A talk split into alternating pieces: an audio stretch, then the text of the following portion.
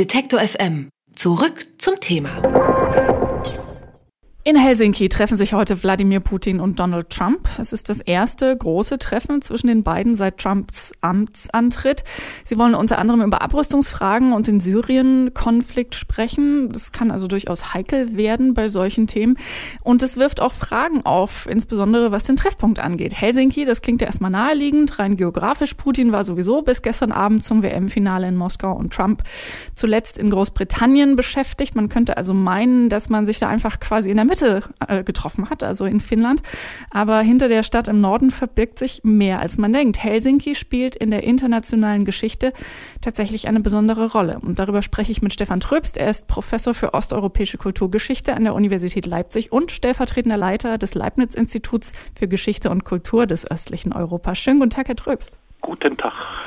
Es ist ja nicht das erste historische Treffen in Helsinki. Da gab es auch schon andere US-Präsidenten, die sich dort mit russischen Machthabern getroffen haben. Können Sie uns vielleicht für den Anfang so einen kleinen Überblick geben, äh, was da alles schon passiert ist oder welche Vereinbarungen auch in dieser Stadt ihren Ursprung haben?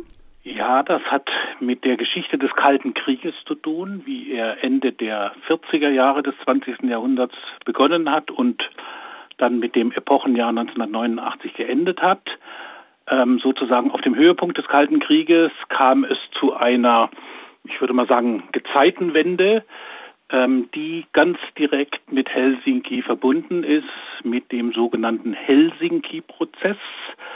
Ähm, das hatte damit zu tun, dass die damalige Konferenz für Sicherheit und Zusammenarbeit in Europa, abgekürzt KSZE, auf einem Treffen von 35 Staats- und Regierungschefs im Sommer 1975 eine sogenannte Schlussakte verabschiedet hat, die, wenn nicht der Schluss des Kalten Krieges, so doch der Anfang seines Endes, wie es dann 14 Jahre später eintraf, gewesen ist. Ich habe, muss ich gestehen, weder Helsinki noch Finnland so richtig auf dem Schirm, was Weltpolitik angeht. Da scheint man sich ja eigentlich eher zurückzuhalten. Man spricht auch selten darüber, dass da irgendwelche Verwicklungen international äh, zu sehen sind. Ist das diese Zurückhaltung oder dieses im Hintergrund bleiben vielleicht auch ein Grund, warum man sich dann immer mal wieder gerne dort trifft in Helsinki, weil es so ein bisschen ein neutrales Gefühl vermittelt? Ja, ich würde sagen, nicht nur ein bisschen, sondern ähm, Finnland war den ganzen Kalten Krieg hindurch ein neutraler Staat ähm, mit einer 1000 Kilometer langen Grenze zur damaligen Sowjetunion und hat diese Neutralität dann auch nach der Wende 1989 beibehalten. Das heißt, Finnland ist heute zwar Mitglied der Europäischen Union, aber eben nicht Mitglied der NATO weil das ja mit der Neutralität nicht vereinbar wäre. Und aus dem Grund ist das aus russländischer Sicht ein ja, geeigneter Ort für ein Treffen. In Moskauer Perspektive kommt noch als weiteres dazu, dass Finnland im Jahr 1809, in dem es noch ein Teil der schwedischen Krone gewesen ist, dann ein Teil des Zarenreiches wurde für etwas mehr als 100 Jahre, von 1809 bis 1917. Und zwar nicht als irgendein Teil des Zarenreiches, sondern als ein Großherzogtum mit einer relativ weitreichenden Autonomie. Also zum einen gehörte es zum Zarenreich, zum anderen konnte Finnland sozusagen sein finnisches Gesicht seine Identität bewahren. Und ich würde sagen, beide Seiten, Finnen und Russen, haben an diese gemeinsamen 108 Jahre eher positive Erinnerungen. Also zu großen Konflikten, Spannungen ist es damals nicht gekommen.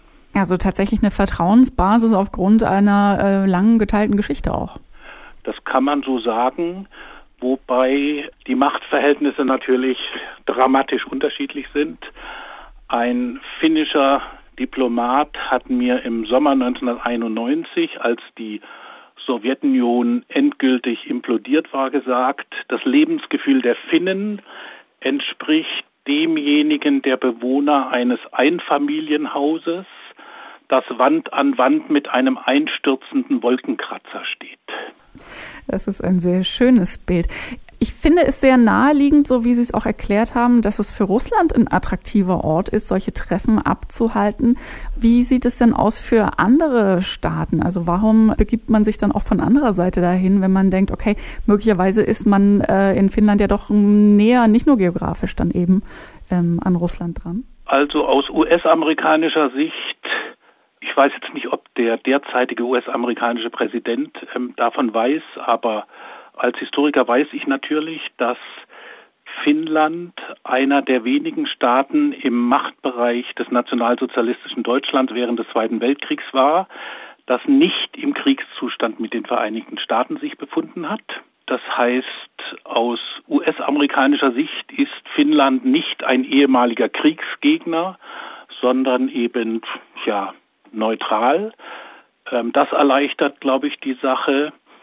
Ähm, und es kommt hinzu, dass die finnische Diplomatie eine relativ große Erfahrung in dem Diplomatiebereich hat, den man die, die stille Diplomatie nennt, also das uneigennützige Vermitteln zwischen Konfliktparteien, ohne es an die große Glocke zu hängen.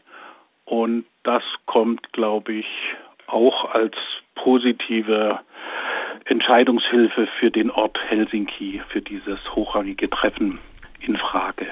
Ich finde es ganz interessant, dass Sie das jetzt äh, nochmal erwähnt haben, diese stille Diplomatie, dieses entspannte Vermitteln, wenn man so sagen kann. Ich habe gelesen, dass äh, man auch den Trubel, der anderswo um so ein Treffen wahrscheinlich gemacht würde, also alleine was Sicherheitsvorkehrungen und ähnliches und Straßenabsperrungen angehen würde, dass das in Helsinki gar nicht so ähm, sehr der Fall ist. Also dass man dann nicht unbedingt äh, wahnsinnig besondere Vorkehrungen trifft und die Stadt da extra nochmal äh, komplett durchkehrt und äh, absperrt. Äh, großräumig. Gehört das auch dazu, also so ein gelassenes Gefühl und sicheres Gefühl zu vermitteln? Das gehört auch dazu, vor allem aber der Umstand, dass Helsinki eine relativ kleine Stadt ist. Also das ist keine Metropole wie, ähm, wie London oder Moskau, überhaupt kein Vergleich. Und dann kommt die Geografie dazu. Also ganz Finnland ist ja übersät von, ich weiß nicht wie viel, hunderttausend Seen. Und das gilt auch für Helsinki, sodass sicherheitsrelevante Teile Helsinkis abzusperren relativ einfach ist, weil wenn auf beiden Seiten der Straße Gewässer ist, ähm, dann muss ich nur die 200 Meter Straße sperren und jetzt nicht ganze Stadtteile. Und es kommt dazu, dass Helsinki ähm, von seiner Architektur de facto eine russländische Stadt ist. Also die zum Beispiel der Präsidentenpalast, in dem ähm, Teile des Treffens stattfinden werden, der ist in der Zeit gebaut worden, als Finnland Teil des Zarenreiches war und ist sozusagen in der standardklassizistischen Architektur, wie auch St. Petersburg damals erbaut wurde, ähm, gebaut, sodass ähm, der Präsident der Russländischen Föderation sich, glaube ich, ähm, der kommt ja selber aus St. Petersburg da, durchaus heimisch fühlen wird. Es gibt noch eine Formulierung, die ich ganz spannend finde im Zusammenhang mit dem Helsinki-Prozess, mit diesem KSZE-Prozess von 1975. Im Zusammenhang damit spricht man von Helsinki als Vermittlungsort eines Geistes von Demokratie und Frieden. Glauben Sie, ja. dass das auch für das heutige Treffen zu erwarten sein kann? Der Geist von Helsinki? Hm. Schwierige Frage. Also ich glaube, die intellektuellen Kapazitäten bei diesem Treffen sind sehr ungleich verteilt, so dass ich eher vermuten würde, dass da die eine Seite die andere Seite ziemlich massiv über den Tisch zieht.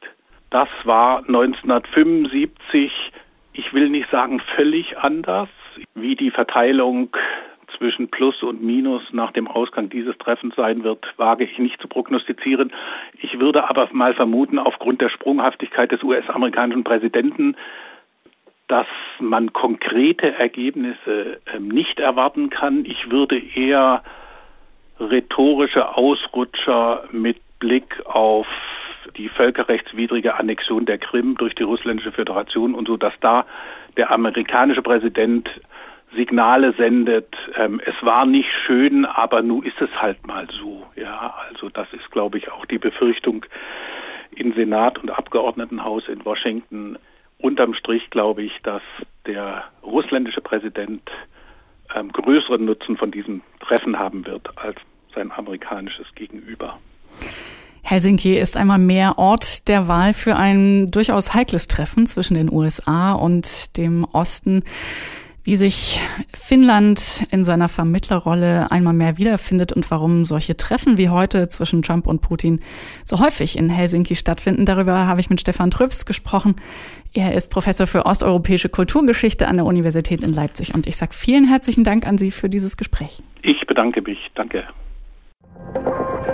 Alle Beiträge, Reportagen und Interviews können Sie jederzeit nachhören im Netz auf detektor.fm.